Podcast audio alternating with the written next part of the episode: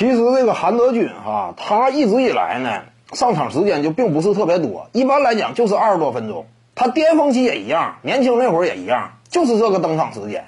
本身体重大，啊，吨位在那摆着呢，攻守转换呢比较吃力，而且他呢来回跑起来呀，消耗体能也非常迅速。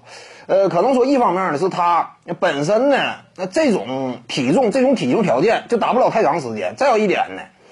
就是他往场上一摆呀，很多情况之下，尤其对方核心小外在场的时候，经常频繁打挡拆的话，他这块防守也确实是个问题。所以呢，辽宁队其实一直以来啊，用韩德君呢，他就是名义上确实韩德君与郭艾伦两者之间的挡拆配合呀，一内一外是辽宁队最主要的啊一套战术发起方式，也是他辽宁队最核心的一种威胁。但是韩德君呢，就是受限于自身的这样一种风格嘛，上场时间一直就比较有限。呃，这场比赛呢，辽宁队战胜山西，而且在郭艾伦、韩德君纷纷缺阵的情况之下战胜的。如何战胜的？靠小个阵容。小个阵容由谁带？由史蒂芬森带。你要说靠着小个阵容，连山西队都能赢的话，那这很有前途，对不对？考虑到韩德君呢，他本身。上场时间就有限，一场比赛二十多分钟，打到季后赛呢，面对特定球队，可能说上场时间还受限。那这会儿一半一半啊，史蒂芬森率领小个阵容的话，有很大的发挥空间。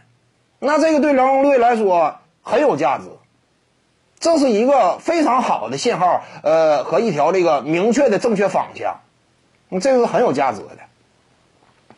韩德君和史蒂芬森以及郭艾伦这三位，真正搭配好。如何梳理出适合的一套搭配风格？谁和谁同时在场的情况之下，应该以什么样的战术风格为主？这个事儿理清理顺呢。至于辽宁队啊走得更远呢，季后赛当中打出更优秀、更优秀的表现呢，这是至关重要的。我感觉这场比赛对于辽宁队来说确实收获颇丰。辽宁队接下来呀，面对不同的球队，打不同的风格呢，都更有底气了。各位观众要是有兴趣呢，可以搜索徐静宇微信公众号，咱们一块聊体育。中南体育独到见解就是语说体育，欢迎各位光临指导。